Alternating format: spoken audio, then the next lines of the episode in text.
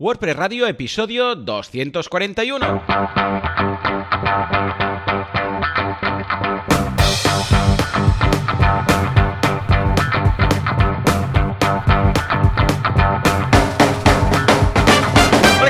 Buenos días a todo el mundo y bienvenidos a WordPress Radio, el programa, el podcast en el que hablamos de este fantástico CMS llamado WordPress, esta navaja suiza que nos permite hacer un poco lo que queremos, lo que nos da la gana. ¿Quién hace esto?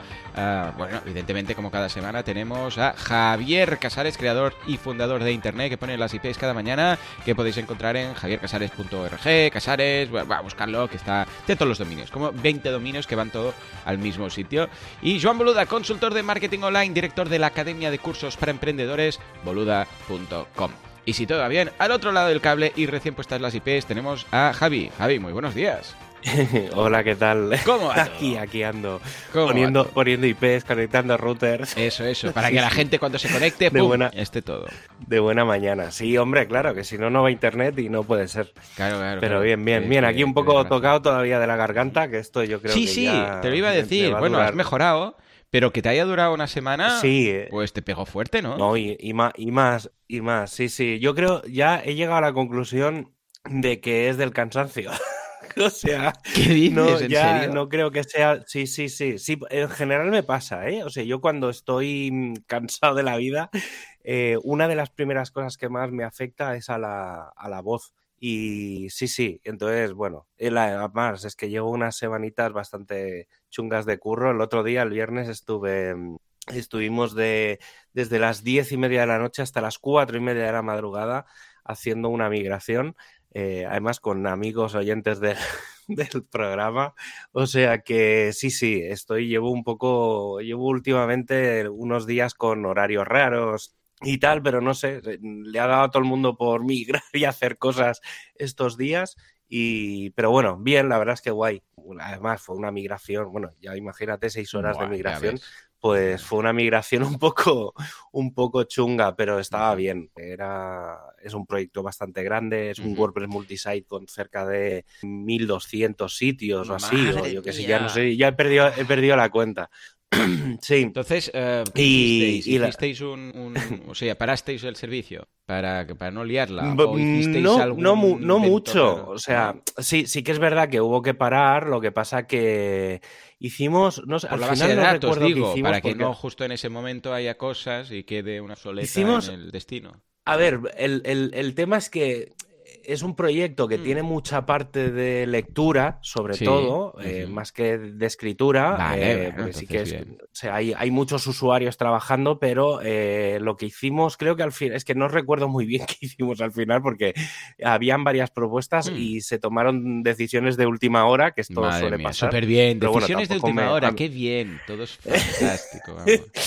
Sí, pero es que las migraciones, por mira que hice pruebas el jueves, hice pruebas el viernes después de comer, dejé todo más o o sea, hice prácticamente hice yo toda la migración hasta un punto en el que no podía migrar más porque, eh, digamos, había que hacer ya el cambio de IPs, entonces eh, había que validar los, los certificados. Entonces, por ejemplo, te encuentras con una situación, que esto lo comento por si alguien A se ver, encuentra en algún momento, que es que no puedes, o sea, el Let's Encrypt tiene un límite de 300 certificados cada tres horas. Madre. Entonces, ¿qué pasa? Que claro, este sitio tiene 1200 es, nombres, dominios, Claro. bueno, hostnames en realidad. Y lo que pasa es que, claro, aprovechamos que habían muchos subdominios del dominio principal. eh, entonces, esos les metimos un certificado de wildcard con, digamos, el asterisco punto que fuera. Y eh, eh, los otros dominios conseguimos generar todos, porque también mucha gente no cambió las IPs, ¿vale? Mm. Entonces, eh, porque es que esto viene de largo, o sea, llevábamos meses, eh, claro, porque el, el proyecto le ponían, digamos, en vez de, de darle un alias de dominio o cualquier cosa, apuntaban directamente contra la IP.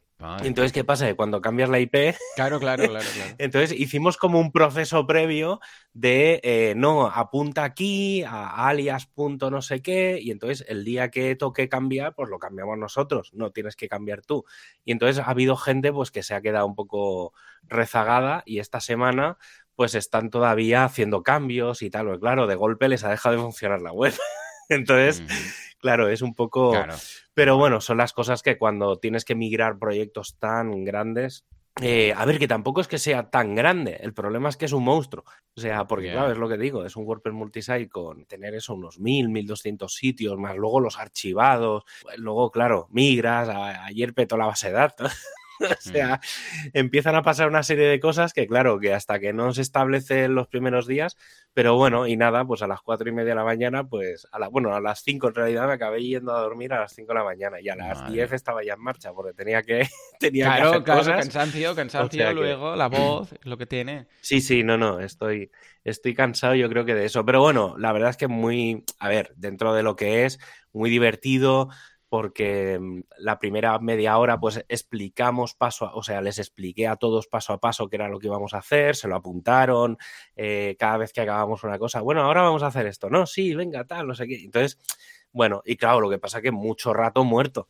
O sea, claro, claro sí, sí, sí, claro, tienes que estar ahí pues, esperando. Contando, contando batallitas. Claro, estábamos cuatro. Estábamos. Bueno, creo que estábamos para cuatro. contar batallitas y... servimos, ¿eh? O sea, eso no es problema. sí, no, no, ya te digo, estuve, estuve, es, me pasé pues tranquilamente dos horas contando batallitas. o sea que.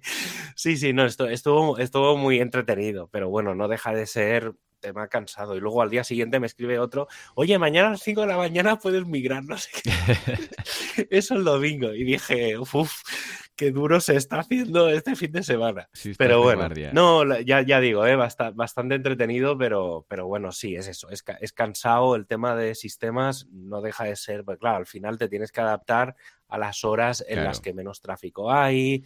Eh, y bueno, es dificilillo, pero bueno, es lo que tiene cuando al final pues son proyectos grandes que, que hay que mover y cuestan. Pero bueno, lo da igual un poco que sea grande o pequeño. Sí, final, después, sí, sí. Es un poco bueno, lo más mismo. rato que estás esperando, pero el riesgo está, está Sí. ahí, es lo mismo, ¿no? Pero bueno, sí. te digo algo, cuando haces muchas, pues lo haces bastante más tranquilo. Claro, al principio dices... Eh, "Oye, sí, no, no, sí, algo, no sé qué". tranquilo estoy. Pero cuando ya sabes que es un proceso y todos los pasos, no sé qué, y siempre tienes un, un plan de contingencia, de, Dios mío, no ha funcionado, puedo volver atrás de una forma relativamente rápida, Sí, sí, eh, todo esto. Yo siempre que hago migraciones hago lo de primero lo cambio por zonas DNS, bueno, cuando ya lo he migrado todo, cu- cuando lo he copiado todo Sí, al lo estilo cambias en tu ordenador. Exacto, lo cambio. Sí, correcto. Primero lo pruebo en localhost, ¿vale? Bueno, en el host, en el archivo host, para ver qué tal. Y cuando veo que va todo, en lugar de cambiar, bueno, lo típico, en lugar de cambiar los DNS primario y secundario y ver que falla algo y liar la parda por la propagación, pues lo hago Cambiar la IP. las- eh, exacto, cambio solo la, el name, ¿vale? El rollo, vale, funciona. Vemos que, que sí, porque si hay que, que regresar rápidamente, pues claro, el name Sí. pues tiene un TTL bajo, le pones ahí, nada, lo mínimo, y Cinco vuelve a estar todo, claro, y vuelve a estar todo. En cambio, lo típico que Sí. dices, va, está todo, cambio las, las eh, DNS primaria y secundaria, ¡boom! Empieza, bueno, entonces ya empieza a servir, hay gente que se le ha propagado, hay gente que no, se sirve una, se sirve la otra, no, no, no, no. Vamos a empezar sin tocar las, las DNS. Empezamos con los registros de zona Sí. y, vale, va esto, vale. Ahora el servicio web, va esto, vale. Ahora ya está todo. Incluso déjalo 24 horas, vale. Y cuando estamos seguros que todo va Sí, yo eso, bom. eso también lo Sí. hago. Sí, sí. Sí, es Porque al a veces final hay cosas ocultas el- que no te das el- cuenta hasta El yo sé, truco. Sí, el truco al final aquí es eh, tener muy buena planificación, saber exactamente qué es lo que vas a hacer eh, y saber un poco, eh, que es lo, un poco lo que hablamos siempre. Como Internet está distribuido y demás, pues al final cualquier... Puedes un poco planificarte hacer las cosas por separado. Entonces Claro. está guay porque, bueno, venga, voy a migrar hoy DNS, mañana migro la web, correcto. pasado migro el correo y vas poco a poco y cada servicio es un mundo. Esto Pero está, bien. ¿no? Ya te Esto digo. eh, es sí, es de, de- lo que pasa que no todos los hostings te dejan hacer, te dejan hacerlo igual. Pues entonces, Eso es bastante mal, mal. Pero a mí siempre me ha tranquilizado mucho el hecho de decir, mira, a malas, cambio la name, lo vuelvo a colocar en el anterior Sí, y ya sí, está. Y todo se sirve igual, ¿vale? Sí, y entonces se aborta misión, bueno, ver, miramos, revisamos, vemos y mañana volvemos o otro día se pone otra fecha, ¿vale? Ya está. Pero siempre, porque hay, lo que dices tú, hay proyectos de estos que, hostia, tener o no el site funcionando, pues es, es pasta. O sea, eh, igual el coste de oportunidad de no tener ahí No, un y, y hay clientes, hay clientes que, que, aunque no sea pasta, simplemente es un tema de que son clientes, pues que a lo mejor tienen un nombre importante claro, y, claro, y no quieren que falle sí, sí. nada en la migración. Entonces, Correcto. yo me he dado cuenta muchas veces en medio de una migración, o en, bueno, en medio a lo mejor no, pero cuando estoy premigrando, mm. que les digo a los clientes, oye, no, mira, entrad aquí, mirad, revisad, y entonces se, eh, eh, te das cuenta de que se ha arrastrado mierda ya, del, ya, de la versión antigua o de una versión de pre que está por ahí escondida mm. en rutas raras, tal. Entonces migras y como al migrar normalmente hacer limpieza. Sí, pues, esto es típico, ¿eh? también. Es como la mudanza, también pues, haces limpieza. Cl claro, efectivamente, tú lo has dicho, es, es, que no deja de ser una mudanza. Entonces, ¿qué pasa? Que eh, le dices al cliente, claro, tú tampoco controlas mucho de lo que hay. Claro, es decir, que, que se puede tirar y, ves, y que no. Y claro, ves claro. lo que se ve y lo que no se ve. Pero claro, le dices al cliente, oye, míratelo. Y entonces el cliente se da, uy, esto no funciona, uy, esto da un mensaje de error, uy, Correcto. esto. Y claro, te empiezas a decir y dices, espérate, primero arréglalo en la versión en producción porque esto en realidad está fallando claro, ya. ya lo, lo que pasa es que ahí, tú no lo sí. ves.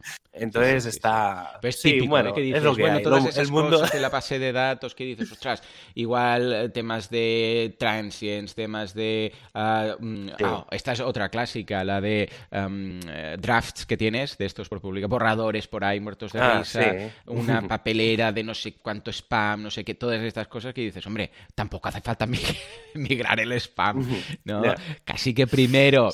Eh, bueno, lo migramos. A ver, claro, yo soy más partidario. Se migra todo, o sea, se copia todo a destino y aquí sí, se hace sí. limpieza, ¿vale? Porque claro, no vamos a borrarlo sí, en origen, que luego igual le hemos tocado algo que no tocaba. ¿Podemos quitar los borradores? Sí, sí, sí, todos los borradores, seguro, sí, sí. ¡Oh! El post que tenía medias de no sé qué no está. Bueno, claro, eso es un borrador, hijo mío, ¿no? Bueno, en fin, cosas, cosas de estas raras. Ay. Bueno, yo por mi parte Sí, sí. curso también en boluda.com, en este caso de Google Tag Manager, que ha cambiado mucho y hemos hecho un curso porque, vamos, es la forma, es el anillo único. ¿eh? Hoy vamos a hablar de una navaja suiza, pues esto es un poco lo mismo. Es el anillo único que sirve para controlarlos a todos, pues esto es lo mismo. ¿Cuántas veces hay el código de el pixel de Facebook, el código de Analytics, el código de AdWords, el código de GitHub, ay, digo de GitHub, de HubSpot, el código de no sé qué, ahora Pinterest, y ahora no sé qué. Un Cristo, porque al final tienes que meter tantos códigos que es, o sea, yo he visto cabeceras ahí de código. Bueno, a ver, el código va a estar igual, ¿eh? Lo que pasa es que me refiero que cuando ves el PHP, ves, ahora carga este, ahora el otro, ahora el otro, ahora el otro. Eh, un solo código para reunirlos a todos. Entonces, ¿qué hace Google Tag Manager? Que tú colocas un código, una línea en la cabecera, y luego Google ya dice, a ver,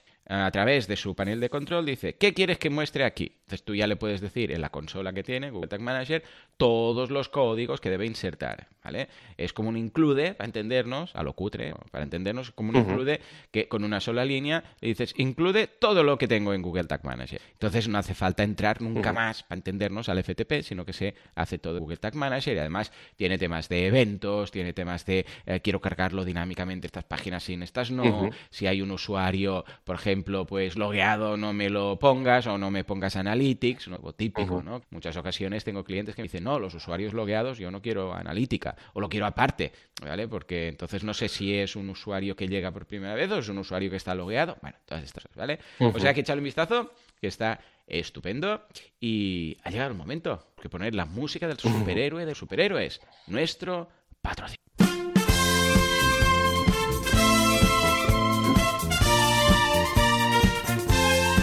Sí, efectivamente, y es que tenemos la gran suerte que en este universo en el que estamos, SiteGround es una empresa que ofrece hosting. No es la suerte que tiene el universo N-512 que SiteGround es una empresa constructora. Sí, si quieres comprar un piso está genial, pero si quieres un hosting, pues tienes que acabar en un sitio asqueroso, estilo Go. Pero aquí no, aquí teníamos... Venga, zasca. Aquí tenemos un hosting con uptime, con rapidez, con seriedad y con Mon, con su barba y su calva.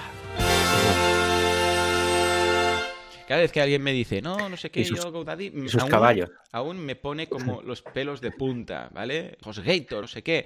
Que, ojo, igual han modificado y han cambiado un poco, pero he tenido tan malas experiencias, sí, sí. pero tantas. Aruba, han mejorado, al menos. Decía, sí, sí, al menos.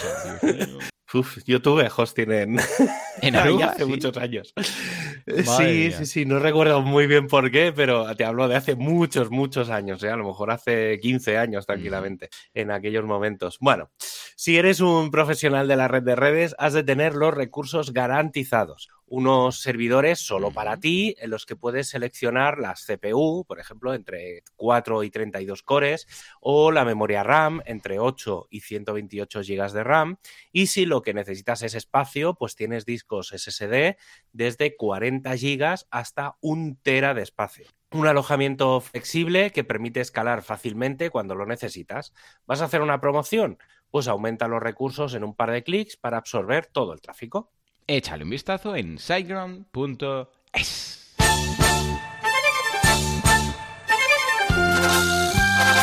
Actualidad, prestualidad, ¿qué pasa con Gutenberg? ¿Qué pasa con el nuevo WordPress? Que nadie está diciendo nada, no sabemos qué va a tener el 6. ¿Qué va a tener el 6? ¿Qué va a tener el 6? Nadie lo sabe. ¿Dónde está la mosca? ¿Aquí o aquí? Así está Matt. Sí está Matt, están pues todos ahí diciendo, pero ¿qué va a tener? ¿Y él? ¿Dónde está la mosca? ¿Aquí o aquí? ¿Sabes? Como, como cogiendo un bulto de... Pero escucha, Matt, ¿qué va a tener 6? Y él está ahí, que tenemos la WordCamp Europa dentro de nada. ¿Qué vas a decir? Y él ahí está despistando. A ver, ¿qué novedades tenemos, Javier? Sí, la verdad es que eh, yo creo que estos días hay bastante calma, cosa que en parte está bien porque venimos de una versión bastante movidita. Yo creo que también ha sido una decisión de vamos a dejar un par de semanas de tranquilidad, ¿vale? Antes de volver a meter antes de volver a meter presión. Y la verdad es que no hay muchas, o sea, con respecto a WordPress en sí, no hay muchas noticias, porque es que como no, hasta que, hasta que no salga el roadmap un poco de qué es lo que va a haber el WordPress 6, no, no se sabe mucho. Sí que es verdad que se está hablando estos días mucho de comunidad y de otras cosas alrededor de WordPress, pero de WordPress en sí poco. Pero bueno, aún así, obviamente siempre hay algo de lo que hablar. Eh, mira, una de las primeras cosas Em, que además está Mieiro por ahí metido, mm. eh, es el feedback, el GlodePress Feedback Feature. Vale. Es una cosa que no sé si llegué a comentarlo por aquí porque lo vi, pero era como muy, muy, muy, muy beta hmm. y ahora lo han pseudo lanzado así un poco eh, en, en, petit comité.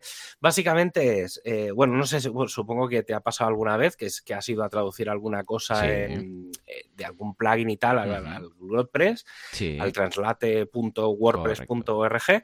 Y entonces eh, a veces tienes dudas porque hay una frase que no acaba de quedar claro porque viene, de, claro, a veces viene del inglés o viene de.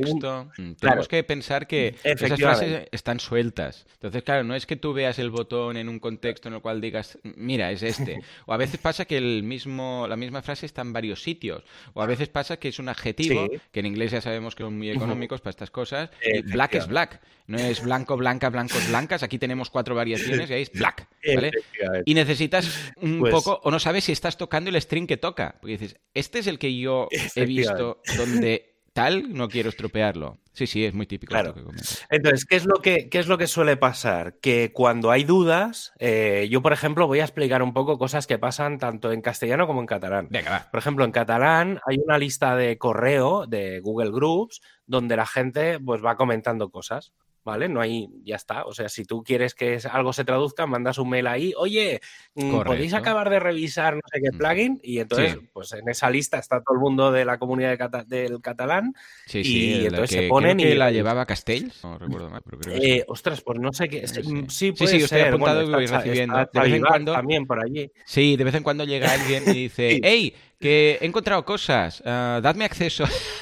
Dadme acceso para modificar. Y piensas, alma de cántaro. Si piensas que te van a dar acceso así, madre mía, tienes que firmar en sangre primero unas cuantas cosas. Pero sí, sí, funciona. Pero bueno, es pues un poco así, así, pero funciona. sí, por eso, por eso mm. digo. Los del catalán funcionan por la lista y luego, por ejemplo, en español, al menos el español de aquí de España, em, funciona más por Slack. ¿Vale? Es decir, a ah, veces lo que, bueno, muchas veces lo que te dicen es, pues eh, tú traduces algo y entonces cuando acabas o cuando tienes pendiente de revisar algo, pues te vas al Slack y dices, oye, he traducido este plugin, dadle una bojeada para que los GTEs y compañía pues lo, los aprueben y demás.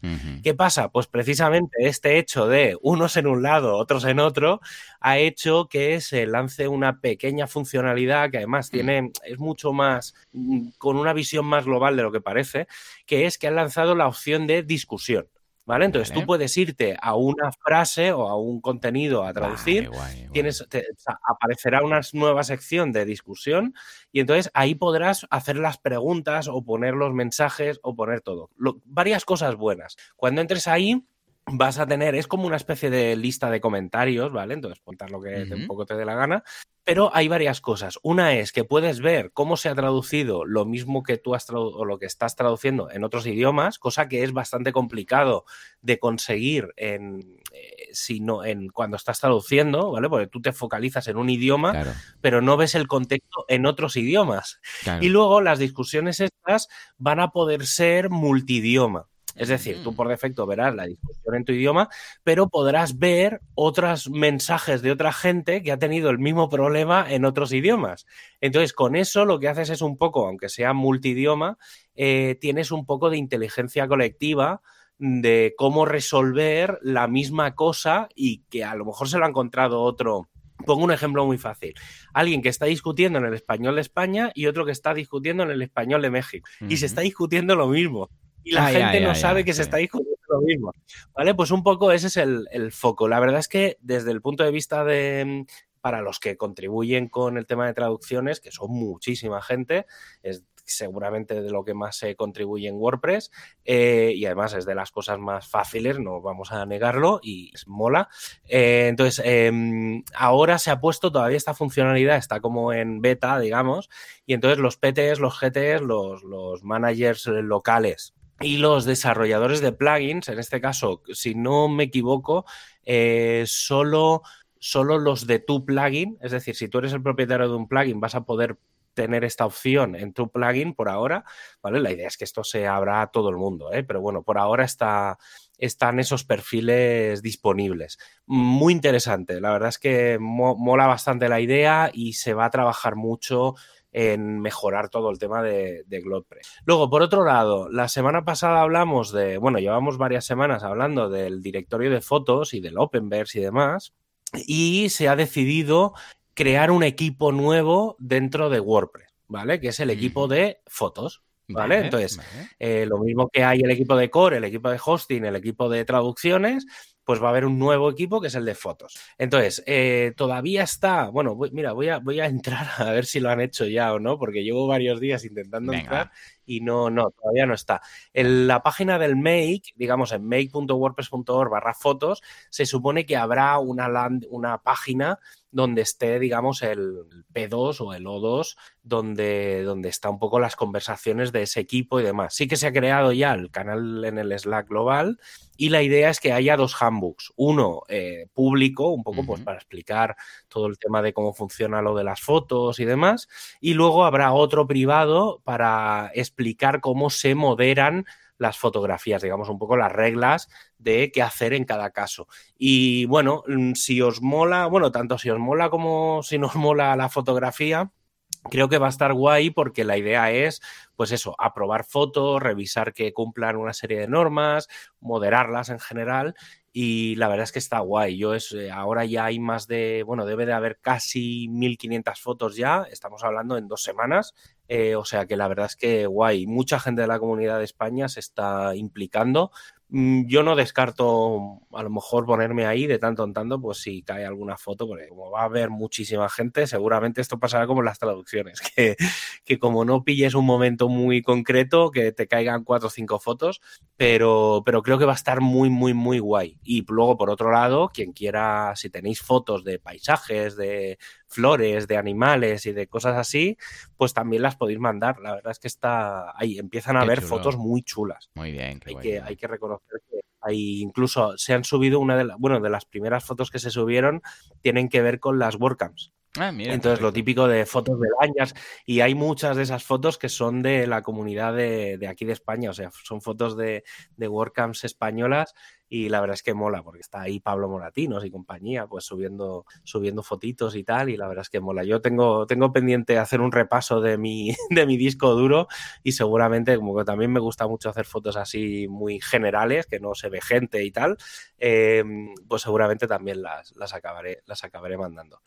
Luego, por otro lado, em, penúltima cosa, de estos 3 de 4. Eh, hace también, estos días hemos hablado del el lanzamiento de BuddyPress, de la versión 10 que lleva toda la parte de bloques, lleva muchas, muchas novedades, pues hay una, una de las cosas que se lleva pidiendo desde hace mucho tiempo es poder personalizar las URLs para eh, BuddyPress, ¿vale? Por ejemplo, eh, actividades, ¿vale? Pues eh, por defecto es activity y no puedes cambiar la palabra activity, ¿vale? Entonces en la URL siempre la tienes en inglés. Entonces, em, los que ya hayáis actualizado a, a BuddyPress 10, tenéis la posibilidad, todavía no está en el repo, ¿vale? O sea, no, no, la idea es que entre esta semana y la que viene esté en el directorio de plugins de WordPress, habrá un plugin que se llame BuddyPress Rewrites, pero quien quiera probarlo ya, que la verdad es que la beta, por lo que pinta, pinta bastante bien en las pruebas que se han hecho, eh, la podéis descargar ya desde el GitHub directamente el GitHub de, de BuddyPress, te puedes bajar allí la, versión 1.0.0.beta 1 y, probarlo, ¿vale? Ya digo, ¿eh? la idea es que en una semana o así, o a lo largo de esta semana o de la que viene, esté, esté ya disponible. Ya digo, pinta bastante bien. Mm, creo que si utilizáis BuddyPress va a ser una función muy interesante, sobre todo cuando se montan sitios que no son, que no son en inglés, obviamente. Y luego, una de las cosas que, yo al menos no sabía y me he enterado esta semana es que había una cosa nueva mm. o una cosa que se había hecho en WordPress 5.9 que no se había publicado. de estas cosas rezagadas que quedan ah. ahí por documento. Vale, vale, a ver. Y es el bloque cover, que no sé cómo se dice en castellano, el cover block, que no sé si es el, destacado, el, es el ese que es como un fondo, el de cabe, uno como una especie de una cabecera, es que no sé cómo se llama. Pero no es un giro. Eh, Digo yo. Creo que es como el giro ese que mm. hay, sí, es que no sé cómo se llama, en el, bueno, el cover block. Vale. Es ese que es el fondo grande que le puedes poner un texto encima. Vale, sí, no sé, en principio, bueno, yo siempre le digo, a saber tú, se presenta a lo mío. Es que no sé cómo lo llaman en, castellano. Eh, pues ese bloque se ha, bueno, ha tenido en la versión 5.9 tuvo un refactoring, es decir, se ha reprogramado entero eh, digamos, se ha, se ha reprogramado, re reprogramado. Em, y entonces lo que han hecho es meter alguna que otra funcionalidad nueva. Sobre todo eh, tiene que ver, hay, hay dos grandes funcionalidades que se han metido. Una es la opacidad poder elegir la opacidad del fondo, ¿vale? Hasta ahora tú subías la foto y la foto que había ahí de fondo era la que había. Entonces ahora le puedes decir, por ejemplo, pues ponle un 50% de opacidad o un 20, un 80. Y entonces, pues claro, queda como el, se mezcla con ese transparente, con el color de fondo y ya está. Y luego, eh, precisamente como le metes transparencia, eh, claro, imagínate que tienes un fondo negro y le metes una transparencia del 80%, pues no se ve, ¿vale? Entonces le puedes meter también un color de fondo por defecto. ¿Vale? Entonces le podrías poner un color de fondo de blanco, por ejemplo, si tu fondo negro, y hacer una transparencia. Entonces, bueno, puedes jugar ahí con los, vale, mira, se llama con los colores. Lo traducido como fondo. Es que si no, no está tranquilo. Lo que de fondo. sí, no, no, pues, pues obviamente pues han hecho dos cambios respecto al, al fondo, ¿vale? Que es la opacidad y y el color. Pero bueno, sí, ya, es que ya digo que, no sabía cómo lo habían, cómo lo habían traducido, pero bueno, es el, típico este que pones, normalmente se pone arriba, que es como eso, la típica imagen, que le pones un texto en grande y tal, así como muy destacado, pues, pues ese. Y poco más, la verdad es que ya digo, o sea, son, fíjate que son cuatro noticias que tienen que ver con WordPress, pero tampoco es que tenga mucho que ver con WordPress. Y la verdad es que está, está guay. A ver, está bien porque van saliendo cositas. Sé que también esta semana estaba previsto que salga, o entre esta, la que viene, que salga el Performance Lab, que, del que ya hablaré cuando salga. Os hablaré con mucho detalle, ¿vale? Y sé que se están haciendo, que es un, un feature plugin del equipo de Performance, de Core, para que será el que se utilice para mejorar el, el site health, el salud del sitio y el, eh, todo el tema de imágenes, ¿vale? Lo que llevo también comentando desde hace semanas. Mm, a ver, a ver cuándo salga. Sé que también han hecho unos cambios en funciones de, de cosas de la caché de objetos para poder hacer cambios múltiples y demás.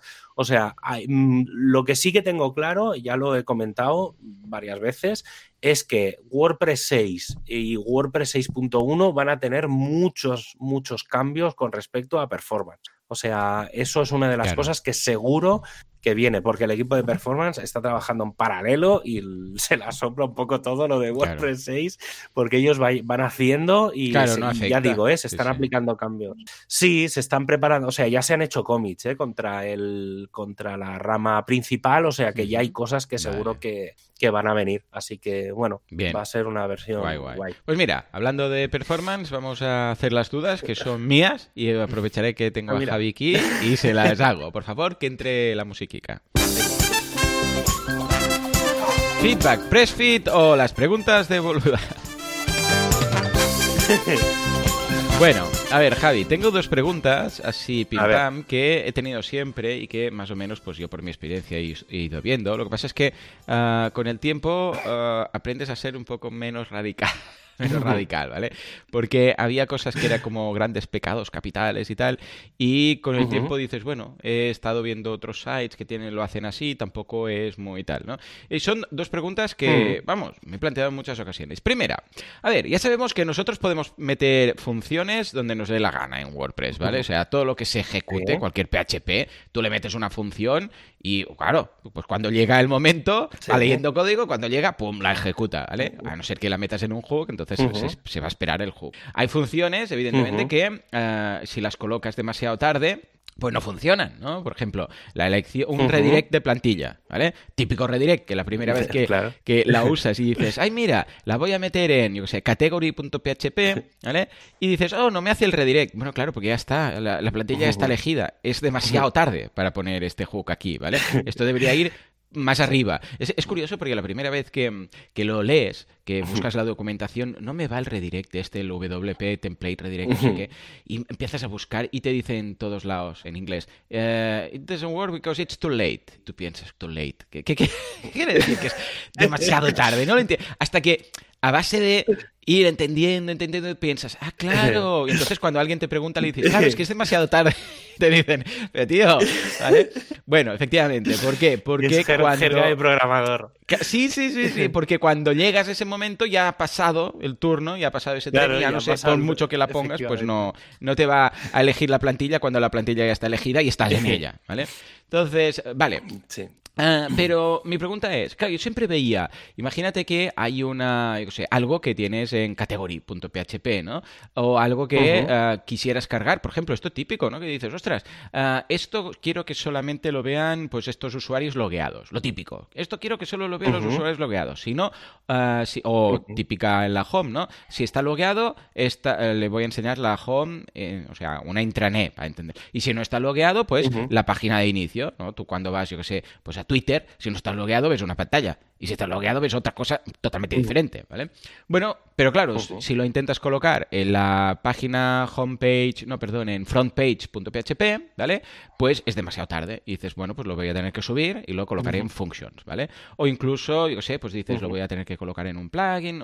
Vale, entonces la pregunta es, ah, claro, podríamos curarnos en salud y meterlo todo en functions, ¿no? Dices, bueno, meto todo en functions, que carga antes, o en un más plugin, o lo que haga falta, lo primero que cargue, ¿vale? Ya se me asegura. Pero claro, si metemos todo ahí, eh, pensemos que ese functions, teóricamente, bueno, no, teóricamente no, o sea, se carga en cada petición. O sea, functions.php se carga siempre. Entonces, claro, yo siempre era de descargar el máximo o descargar al máximo functions.php y colocarlo siempre al, nivel, al nivel más específico. O sea, si esto es solo para esta página, ponlo en esta página, en singular no sé qué, ahí digo singular, single eh, página, y lo metes ahí. Si esto afecta solo a esta categoría, pues solo aquí. Si esto afecta solo a esto, irlo colocando de forma distribuida el código, ¿vale?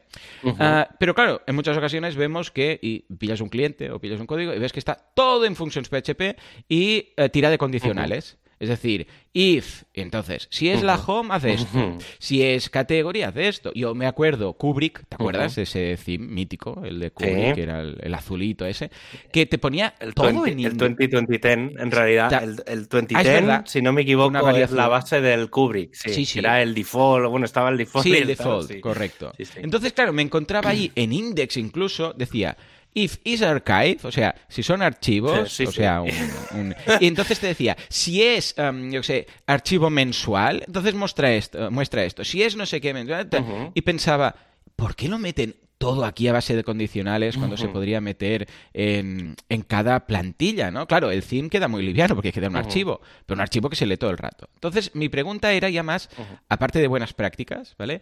A nivel de, a nivel de performance, es decir, a nivel de rendimiento, ah, que se tenga que leer cada vez un archivo que tiene mucho código que no se va porque no va a, no va a cumplir la condicional, ¿vale? Y se va a obviar, yo sé, el 50% de código de todo esto.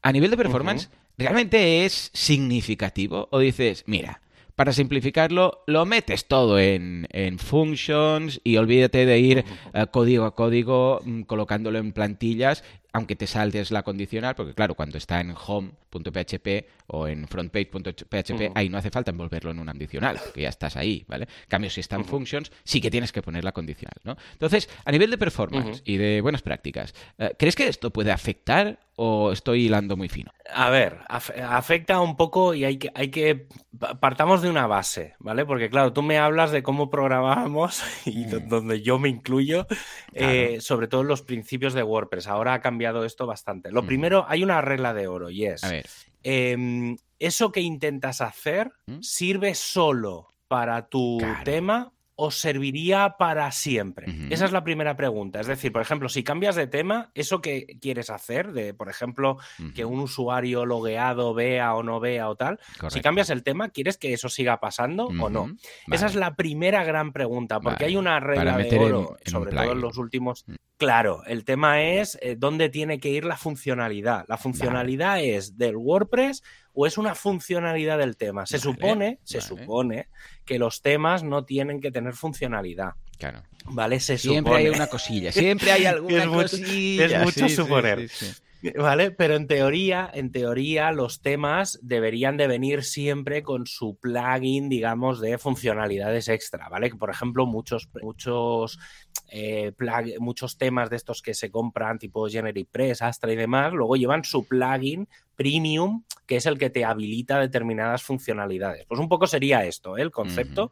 Entonces, cuando hablamos de, mm, digamos, lo primero que hay que decidir es si la función, esta, digamos, esta, este código va a ir en el tema o tiene que ir fuera del tema porque es común a cualquier tema. Eso es lo primero. Entonces, obviamente la respuesta aquí es fácil. O, digamos, o iría en el functions o en cualquier parte del tema o iría en un plugin. Otra cosa es que me digas, em, tiene que ser un, una cosa que siempre, siempre, siempre se ejecute independientemente de lo que pase, el plugin no se puede desactivar. Por ejemplo, eh, casos en los que pasa esto. Un eh, cuando metes custom post types. Por ejemplo, un custom post type que es, por ejemplo, si, si, tienes una tienda de coches y tienes un directorio de venta de coches, pues eso es funcionalidad básica de la web, porque sin eso la web no funciona. Por lo tanto, eso se podría meter como un más un MU-plugin, claro, la carpeta Porque incluso carga antes. Esto yo creo que es lo primero, primero que carga, antes de los plugins, evidentemente, y antes de... Sí, sí, el, el MU se carga lo, primero, sí, sí, sí, sí. Entonces, eh, claro, un poco ahí es donde, digamos, hay que, hay que, primero hay que situar donde hay que meter el código. Esa es la primera cuestión.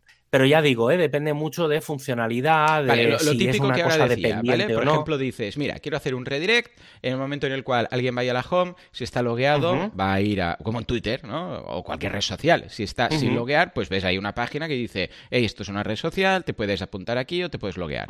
Vale. Y si estás de, y si ya está logueado, entonces en ese caso, va un feed. Versión claro, yo en ese caso Claro, como en ese caso no es, una funcionalidad que no depende del tema, sino que depende de algo externo, lo primero es que yo lo metería en un plugin. Vale, perfecto. ¿Vale? No creo que haga falta, porque es una funcionalidad que podrías activar y desactivar en algún caso, no es una cosa, o algo, a ver, si tú consideras que es imprescindible, pues lo metes como, como un MU.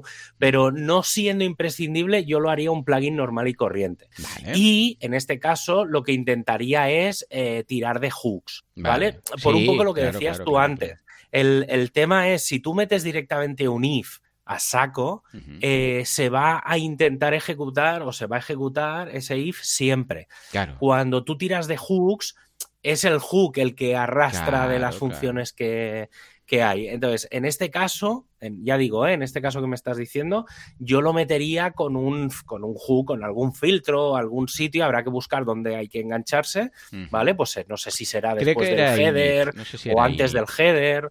En el- diría- Hombre, en el init, a ver, también hay otra cosa, que esto es, esto es otra mala práctica.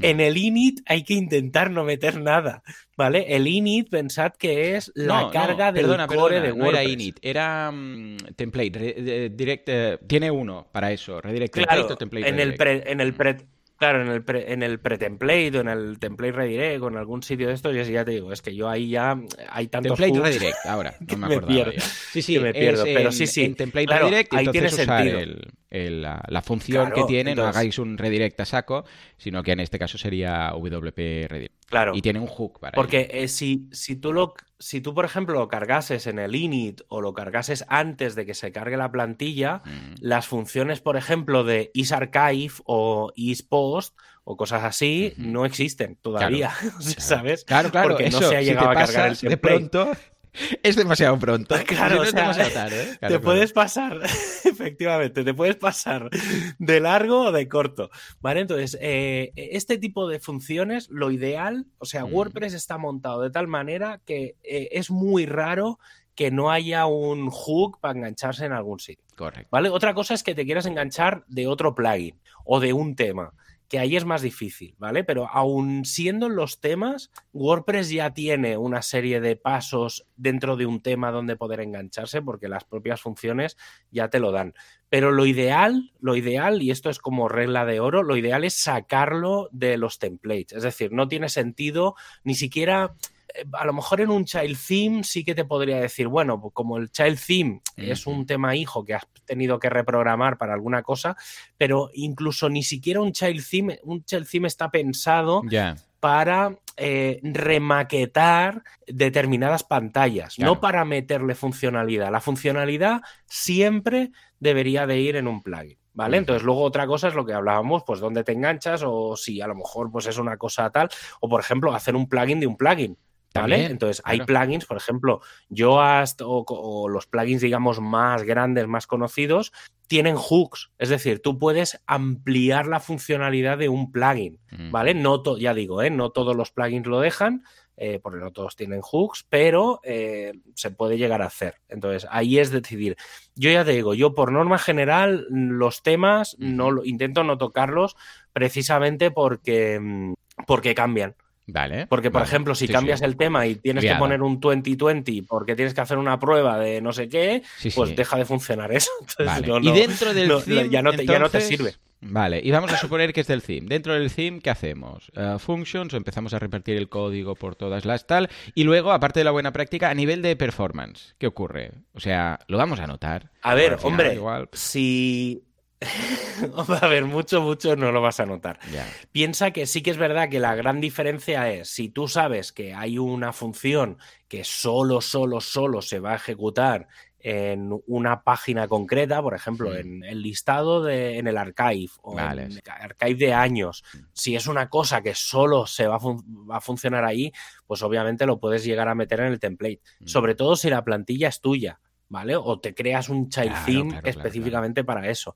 Eh, si es algo general que se puede llamar desde cualquier parte del tema, para eso está el function. Mm. Ya digo, no es lo mejor meter código en el functions, pero sobre todo, en- esto sí que es mala práctica, es meter todo en el functions, cualquier cosa de, ay, necesito, encuentro un código por ahí en internet de que hace Sí, no sé qué, y, pegar, y lo metes sí. en el function. No, eso no, porque luego cuando cambias o migras o actualizas el tema, eh, no, deja, deja de funcionar y cosas así. Entonces siempre hay que moverlo a, un plugin, ¿vale? Hacer un plugin es muy fácil, porque al final... un proyecto vuestro, que ya sabéis lo que hacéis, que lo queréis tener todo ahí centralizado por lo que sea y tal. Pero para clientes no, porque entonces, dices tú, mm, se arma un Cristo. sí, pero bueno, luego al final depende de que funcione, si, es un, mm. si está bien hecha, que es una función que digas, eh, oye, si desactivo ese plugin, imagínate que lo tienes como un plugin, lo desactivo y eso desaparece. Mm. Y, esa funcionalidad extra deja de estar. Ahí, digamos, sería la pregunta un poco de ¿tiene que estar en el tema o tiene que estar en el plugin? Es decir, ¿es mm. imprescindible que eso se vea? O puede ser una funcionalidad extra como la de cualquier otro plugin. Mm. Que digas, uy, pues en, un momento determinado lo tengo que desactivar porque voy a hacer X pues entonces tiene que ser un plugin. Vale, ¿no? ¿Qué más? Venga, y segunda pregunta. Eh, bueno, sobre todo a nivel de performance, quedémonos con que si es un proyecto propio y lo queréis pues meter en Luego, otra, pues otra cosa, sí, con el tema de performance concretamente. Em, pensad que PHP eh, por defecto tiene una capa de caché, que es el lob caché. Hablo en general, ¿eh? Luego cada hosting tiene sus cosas, pero bueno, PHP tiene el op caché, OP caché, ¿vale? Entonces, eso lo que hace es precompilar casi, eh, juntar todos los includes y toda una serie de cosas. Entonces eh, se calcula, se precalcula el código PHP, mm. ¿vale? Entonces haciendo eso haces que todos esos de te daría un poco más igual dónde está el, fichero porque como se generan ficheros gigantes mm. precompilados en realidad te daría un poco igual dónde esté porque al final se crea como un pseudo código por ahí que lo mm. ejecuta todo entonces en principio daría un poco igual eso sí ya digo ¿eh? siempre y cuando tengáis una caché de, tipo caché y demás, que cepan sí, al final mezclado, así se pueden activar. claro, entonces ya está, lo, tienes ahí. y, siguiente, Venga, y también interesante esta. Código, esto es, entramos ya en Mordor, ¿eh? Código en la base de datos, ¿vale? Sabemos que la base de datos debería ser para contenido, pero jaja, la verdad es que eh, todos los themes que eh, busca la gente, estilo, ojo, ya no hablo de, de un divi de turno, sino GeneratePress o, bueno, cualquier theme o, Astra, cualquier theme que tenga opciones en el personalizador, eso van a ser opciones, bueno, de hecho WordPress, el core, nos permite añadir CSS adicional, o sea, ya más claro que esto, ya ves tú, ¿no? Todo este código, cualquier opción, ya sea CSS, o sea, ya sea a nivel de diseño, de CSS, ah, ¿quieres esto de color verde o rojo? Esto eh, al final es CSS, ¿vale? Porque vamos a tener que decirle que esto es verde o rojo, ¿vale? Vale, entonces, o PHP, cualquier opción de ¿quieres mostrar esto o no quieres mostrarlo? Ahí no es CSS con un height, ahí es que algo deja de un, código, dice remove una acción o añadir una acción o lo que sea, ¿vale?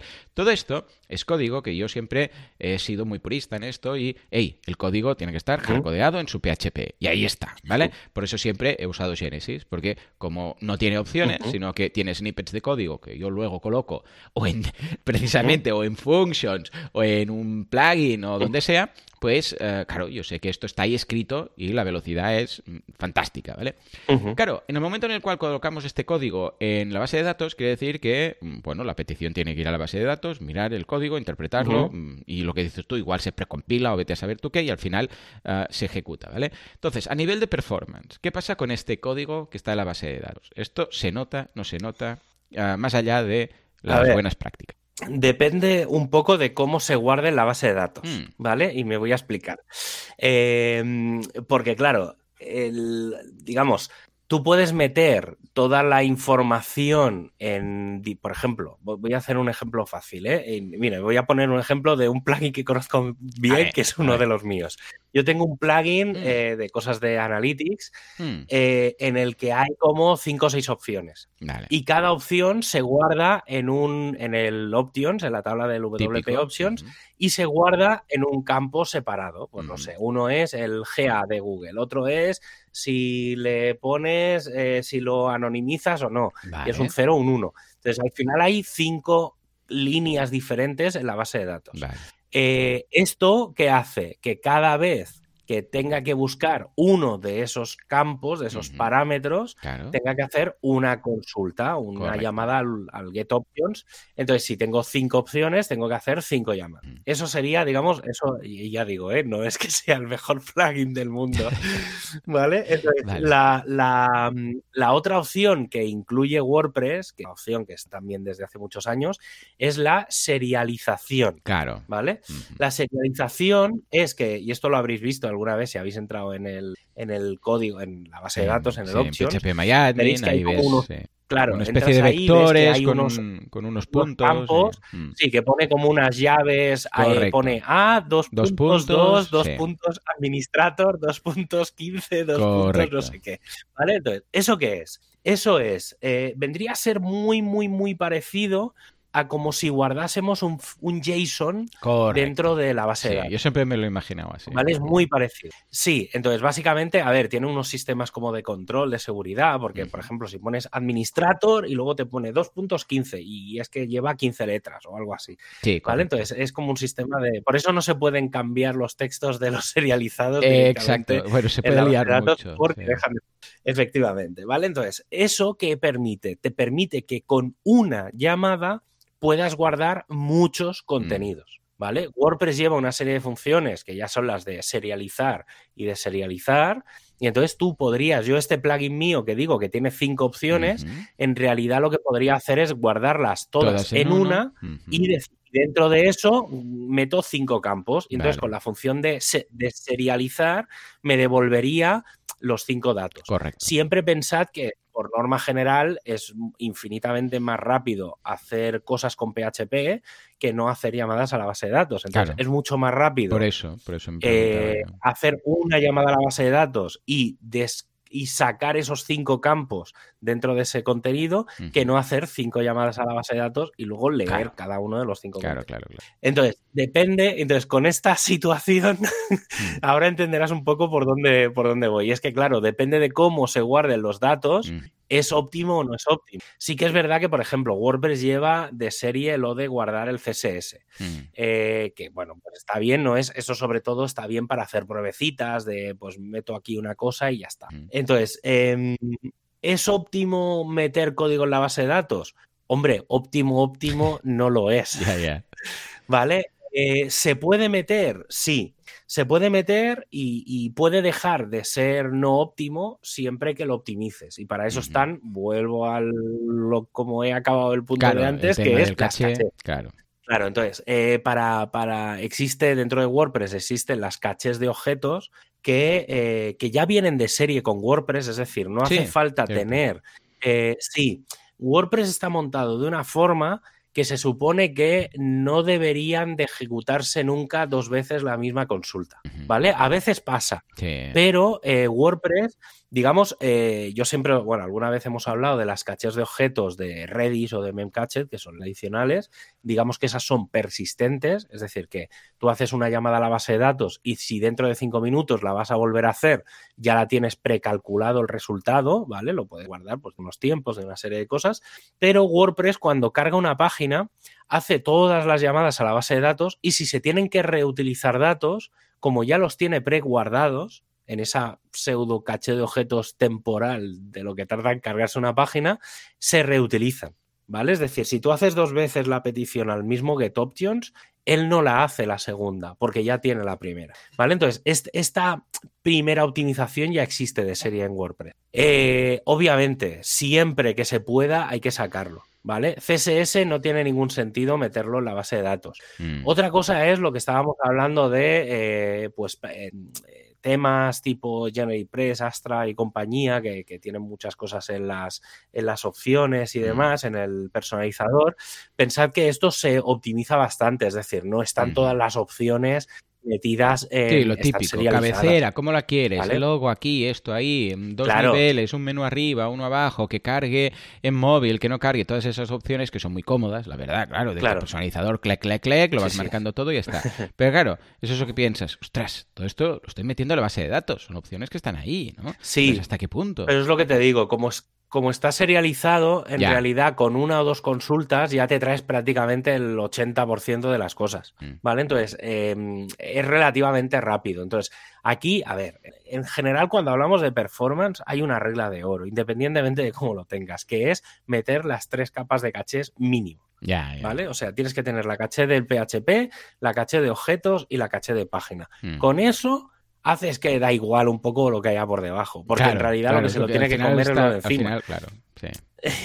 Sí, sí, Vale, al final entonces, da al igual final de dónde haya de- venido, en el sentido que va a servir, no, no, va a ser- no vas a ver, porque queda lo que dices, ese gran archivo para entendernos, que no, no vas a ver ni de dónde ha venido, si está ahí.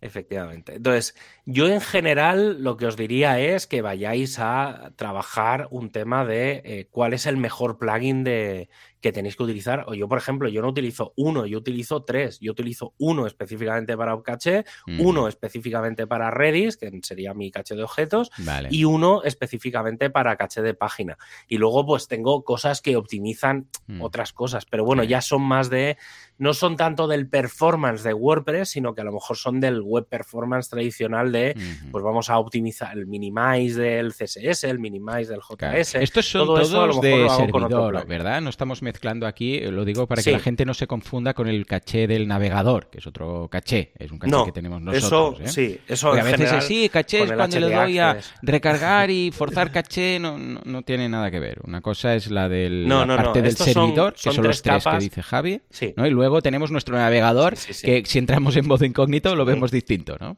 Sí, sí, eso es otra, sí, eso es un poco otra, otra capa de caché que normalmente el caché de página, los plugins de caché de página, te activan una serie de cosas eh, que lo que hacen es precisamente activar la, la caché del navegador, Del que navegador, normalmente se que hace con el. HT Access o con el, o con el Nginx, pero se configura, en el- sí, o sea, lo puedes dejar. No hace falta tener un plugin de caché para activar la caché del navegador. O sea, Claro. se puede activar directamente en el, en el HT Access. Entonces, al final, lo de tener el código en la base de datos o no, si tienes capas de caché, Claro. a mí me preocupa Claro. cero. Si está ¿sabes? bien, O sea, que es si como lo tengo hecho. yo. Claro, claro, claro. Sí, sí, no, si el caché Sí, porque tampoco. Sí, y ya está. Lo que hay que saber es cómo gestionar bien las capas de caché. Tengo un. Ya lo, lo- A ver si me acuerdo. Es que lo tengo como a medio medio. Pero hace poco hice una comparativa de plugins de caché. Ah, vale. ¿Vale? pues de los típicos plugins de caché de, de caché de página, ¿eh? Sí, sí, sí. sí. y, está, bueno, es bastante sencillo, pero bueno, da cifras bastante interesantes porque te das cuenta de los que funcionan, los que no, Claro. los que funcionan en general, ¿eh? sin tener que configurar ninguna cosa específica. Y la verdad es que, mm, bueno, al final me salieron tres. De los 15 que probé o los 10 o 15 que probé, hay tres que funcionan bastante mejor que el resto. Hay unos que es que ni funcionan. Ya. sea, bueno, yo, yo he trabajado sobre todo el con repo. el de Automatic, que era Super Caché, ¿no? Sí, Super- el super caché es El el, de Rocket. mejor. Para, para mí es el mejor. El Super Yo el Caché, Rocket es el que- Rocket y ¿cuál era el otro? El ah, que El era W3. Eh, ese. Ent- Estos tres son los que he visto Sí. más yo por ahí, eh, con clientes y sí. tal. Sí, sí, sí, es lo que más hay. Yo personalmente, ya te digo, como tengo, como utilizo las tres capas, lo que hago es, eh, porque Rocket lo que hace es mezclarte, muy, o sea, es un mega plugin lo que le pasa Es al un todo en W3. uno, sí. Y entonces, de- a mí eso me rasca un poco. Entonces, claro, yo que conozco a los desarrolladores de cada uno de los plugins que hacen cosas muy, muy concretas, Sí. prefiero, ¿sabes? Prefiero que cada capa, también un poco por lo que hablábamos antes, ¿eh? De, eh, ¿puedo desactivar una capa de caché? Sí.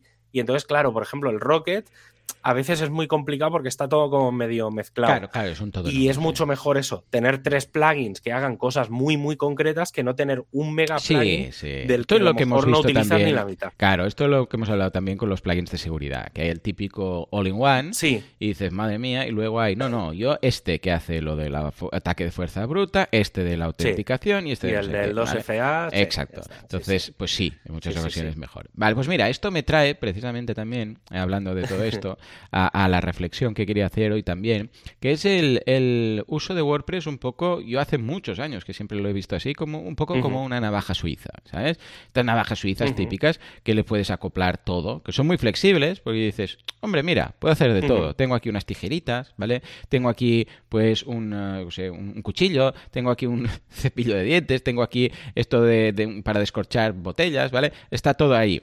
Es muy flexible, al igual que WordPress, ¿vale? También nos permite permite añadir todos los módulos que queramos, porque estas navajas también las podemos pedir a medida. Y pues, si vas a, a, la gente que fabrica estas, estas navajas suizas, a las oficiales, uh, tú le puedes decir, mira, eh, quiero en este piso esto, aquí esto, esto, y, y la creas, ¿vale? Y hay navajas suizas, ojo, que son anchas, pero que igual son cuatro dedos, ¿vale?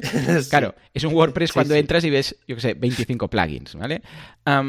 que se adapta a la mayoría de casos. O sea, tú tienes una de esas y dices, pues mira, tanto puedo desenroscar aquí un tornillo como, no sé, pues cortar pan, como todo, ¿vale? Tienen un precio relativamente asequible, ¿vale? O sea, no estamos hablando de alta tecnología, sino que dices, bueno, a ver, si quieres muchas cosas, pues igual sí que vas a tener que comprar unos plugins o vas a tener que hacer una de estas a medida. Pues vas a Amazon y buscas navaja suiza con lo típico que te viene, pues escucha, te va a costar cuatro duros, ¿no? Se puede modificar, todo igual que, que tal. Lo que pasa es que, por otro lado, claro, nunca va a ser la herramienta perfecta. Es decir, a ver, eh, una navaja suiza, pues qué sé, pues en un momento dado tú dices, ostras, tengo que quitar un tornillo, ningún problema, lo hago. Pero si tienes que quitar mil tornillos, vas a acabar de la navaja suiza hasta los, ¿vale? Hasta los topes. Y se te va a acabar rompiendo y no va a ser el, exactamente el mismo, la misma cruz o línea del tornillo. En cambio, si tú dices, a ver, ¿Qué es? ¿Este tornillo es de línea, o sea, es de, es de cruz o es de estrella, no sé qué? Pillas el, el tornillo eh, adrede hecho, ah, digo, el, tirafondo, ¿no? El, destornillador, no me salía, ah, específico para esto y tal, o incluso pillas uno eléctrico y entonces dices, hombre, ahora que me vengan 10.000 tornillos, ningún problema, tengo aquí el Black Decker, tengo justamente la broca que necesito y los vas quitando, ¿vale? Claro, si lo tienes que hacer con una baja suiza, pues mal. Pero aquí estaríamos hablando de Hombre, sí, claro, podemos hacer una web a medida, toda programada de arriba abajo, con el 100% y no vas a tener ni, ni un ni un 1% de grasa, ¿vale? De, de, mm, código, de bloated código que, se le llama. No, no, todo lo que necesitas, ni más ni menos. Ni te van a sobrar features, ¿eh? ni te van a sobrar cosas, ni te van a faltar cosas, porque está hecha a medida. Estos días estoy viendo el Mandalorian, la nueva de Boba Fett, y le han construido una nave para él a medida. Y dices, es que es esto es lo que necesitas, ¿vale? Dice, no tiene, decía la, que se lo construyó, no tiene ni un gramo de grasa, ¿no? Pues esto es lo mismo, ¿vale? Ah, pero esto no te va a costar lo que te cuesta WordPress, evidentemente, ¿vale? Y por otro lado, también se puede liar parda. O sea, con un WordPress, un usuario, pues la puede liar.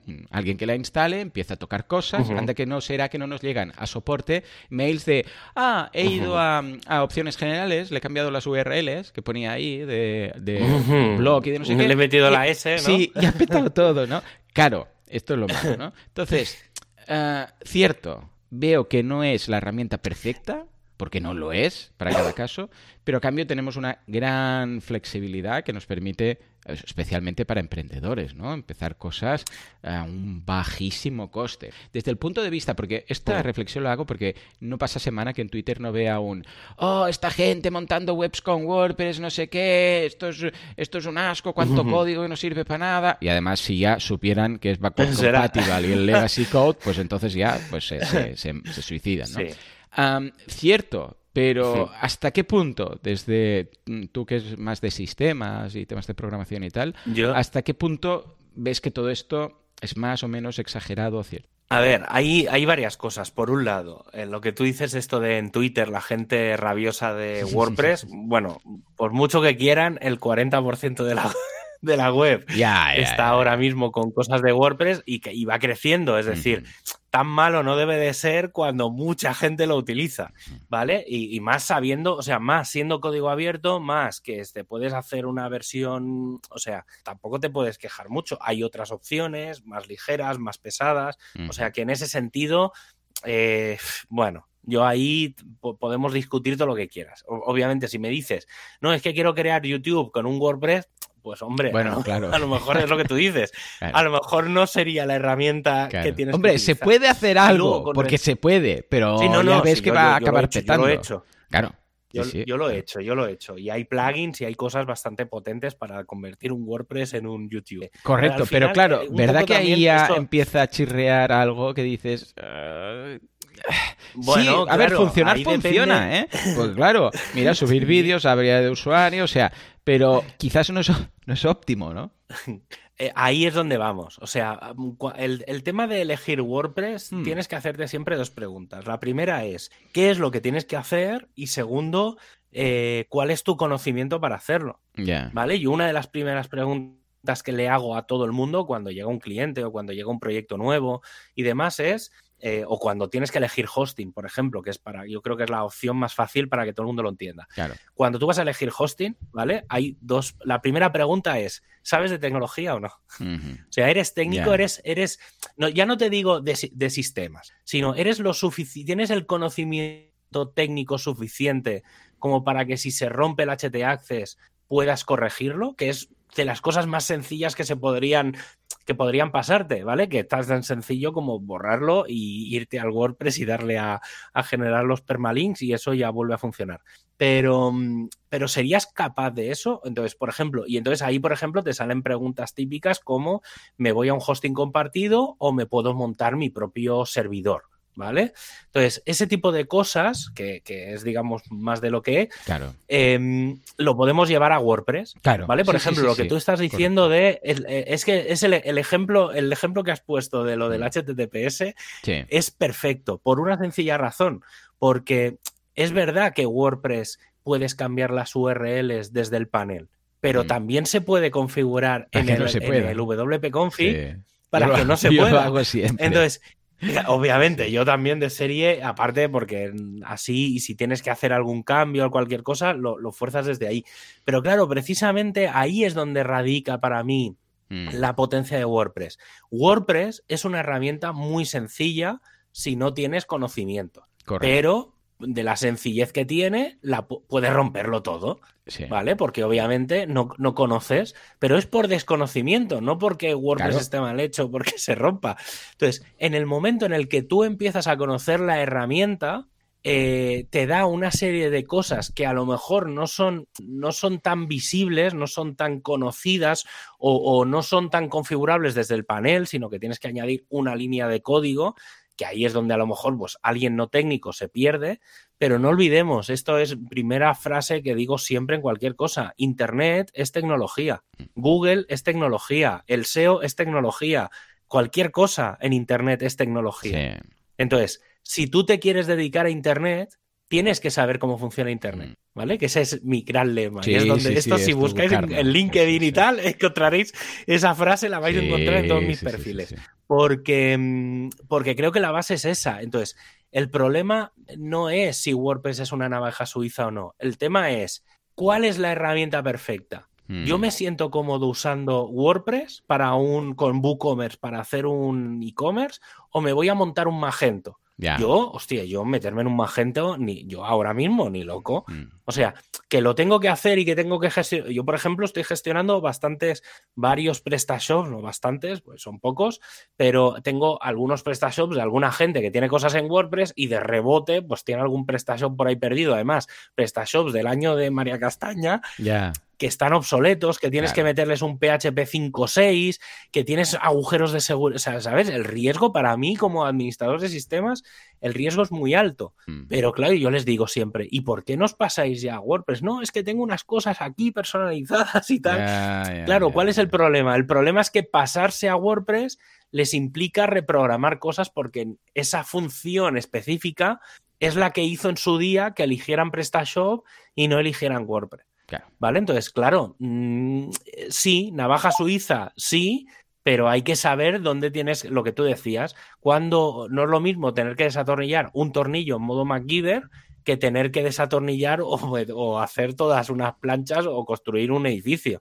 Pues no, para eso necesitas la, la eso, el, la Black and Decker eléctrica, y vas con, con un tiro. Pero claro, tienes una herramienta que solo hace eso. Claro. WordPress es un poco más genérica, es la navaja suiza. Entonces, obviamente, cortas, puedes. lleva un tenedor, lleva un, una, un, cuchillo, sí lo lleva, pero claro, no te pongas a cortar un chuletón con eso, porque a lo mejor te dejas la mano. Entonces, bueno, no sé, eh, va un poco relacionado también con lo del performance que hablábamos antes. Al final está todo muy ligado. Al final es preguntarse cuál es el hosting perfecto, cuál es el software perfecto, Mm. soy la persona adecuada para utilizar todo esto, que eso muchas veces no nos lo preguntamos. Claro, estamos ¿no? Y el objetivo que tienes a largo vamos. plazo, porque es algo para cuatro personas o para unos pocos usuarios, ¿qué tal? O quieres, claro, o quieres hacer un- una plataforma a nivel mundial, un Una- YouTube de turno. una Porque, prueba claro, de si es para una concepto, empresa, claro, no- una intranet que dice, no, los, los, los trabajadores van a subir vídeos y tal, no sé qué. Vale, pero si dices, no, no, yo quiero hacer la competencia a Vimeo, a YouTube, dices, hombre, búscate a un No. programador y hazlo desde cero, Sí. ¿no? Claro. Sí, mira, estos días un, un- otro ejemplo, y con esto ya me callo, Hmm. eh, el del tema de la formación.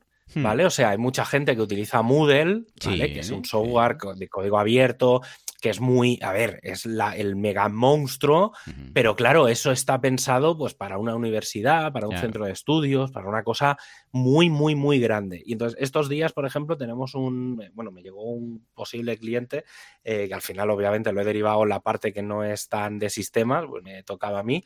Eh, y entonces quieren hacer como una especie de integra, porque claro, eso lo vi- viene heredado, el Moodle Ujú. y claro, quieren montar un WordPress para hacer cosas por el frontal y quieren Claro. sincronizar el WordPress con el Moodle. Vale. Pues claro, pues eh, primero encuentra a alguien que sepa de Moodle en España, que hay alguna gente, pero no es Mm. tan fácil. Mm, Es complicado, es complicado porque estamos hablando de integraciones, de cosas, y al final, pues es eso, se complica la vida, porque Sí. estás hablando de dos herramientas que no se saben hablar entre sí, eh, no es estándar. WordPress, pues ahora con la API es relativamente fácil, pero Moodle, pues no es tan sencillo. Entonces, hay que si es algo a claro, medida. la- Si es algo a medida ya, a saber tú eh, qué claro, hay es que ese es el problema. El problema de Moodle es que mucha gente pilla Moodle y luego lo reprograma entero. Entonces, encima te encuentras con Moodles que no son estándar, porque el Moodle estándar tampoco es que ayude. O sea, para coger un Moodle estándar me cojo cualquier LMS de WordPress. Ya está. ¿Sabes? sí, un sí, sí. Sensei o Claro. cualquier mierda. De, porque para, para eso el problema es cuando está personalizado. Y ahí es donde te encuentras los follones. Bueno, hay que, es eso, hay que plantear, antes de hacer nada, tienes que saber y probar, ¿vale? O sea, da igual, te pillas un hosting de estos baratos de dos euros, eh, montas un. WordPress, instalas plugins, haces 20.000 pruebas y ves si esa herramienta hace el 80-90% de lo que necesitas. Si hace más, perfecto. Si hace menos, como mínimo que haga eso, un 80, porque el otro 20 Mm. Te va a ser relativamente fácil, Sí, de sí, sí, de sí. ampliarlo. Otra cosa es que me digas, hostia, estoy a un 50% de lo que quiero. Pues a lo mejor no es la herramienta o Mm. no es el plugin correcto. A lo mejor tienes que, y hay que probar varios plugins. Pero bueno, sí, navaja suiza. Esto es un, otro clásico de WordPress. Sí, pero ojo, yo ya te digo, eh, la gran mayoría de clientes que tengo, igual exceptuando uno o dos que tienen algo montado muy, muy raro, ¿vale? Que son plataformas todo a medida a nivel internacional y todas estas cosas. eh, la gran, gran mayoría, más del 95% seguro, eh, con, con WordPress eh, tienen más que suficiente, Mm. ¿vale? Claro, a no ser Sí, que ya sí. te venga un cliente que no, no, no, yo quiero crearnos historia y una app y un no sé cuántos y tal. Bueno, vale. Pero sí que es cierto que a veces te tendrás que adaptar un poco, porque igual dirías, mira, pues este plugin eh, que tengo de membresías, pues está muy bien, ¿vale? Pero no me ofrece, por ejemplo, estas cosas que tiene, yo qué sé, cuando voy a, a Amazon, yo qué sé, pues Amazon, por ejemplo, estos, los de que lo hacen muy bien, ¿no? Los de Amazon ah, Audible, que cuando alguien quiere cancelar, pues se le hace una oferta de, bueno, si quieres aquí, pues ah, tienes la opción de un mes o dos meses gratuitos, si no esta opción de pausarla no sé qué, o si quieres aquí tenemos no sé cuántos, y entonces que actúe de otra forma, seguramente esto no lo tendrá. Solo tendrá un botoncito de cancelar y, ya está, triste. Pero bueno, siempre se puede crear, buscar un, un- un programador y escucha, desarrolla un plugin, pero claro, ya es un programador que sepa de WordPress, que sepa de ese plugin concreto, que no la líe. Luego, cuando haya una actualización del plugin, hablar con el programador para ver que no se rompa la integración que tiene hecho. O sea, tiene tema, pero pero se puede hacer de una forma mucho más fácil que pillar un desarrollador que te haga toda la plataforma desde cero. Claro, Sí, sí. eh, si te va a costar claro. mm, X hacer un plugin que añada algo, hacerlo todo desde cero, pues añadido unos cuantos ceros. Efectivamente. Muy bien, hey, pues interesantes estas reflexiones, claro que sí, y la próxima vez que en Twitter veáis a alguien que dice esto, pues simplemente mm, seguís haciendo scroll. Señores, hasta aquí el programa de hoy, como siempre, muchísimas gracias por todo, por vuestras valoraciones de 5 estrellas en iTunes, por vuestros me gusta y comentarios en uh, iBox, uh, gracias por estar al otro lado de Spotify, porque sin vosotros esto no sería lo que es, ¿eh? esto simplemente no sería, bueno, sí sería, pero Javi y yo hablando solos. Nos escuchamos dentro de una semana, dentro de 7 días. Hasta entonces, adiós.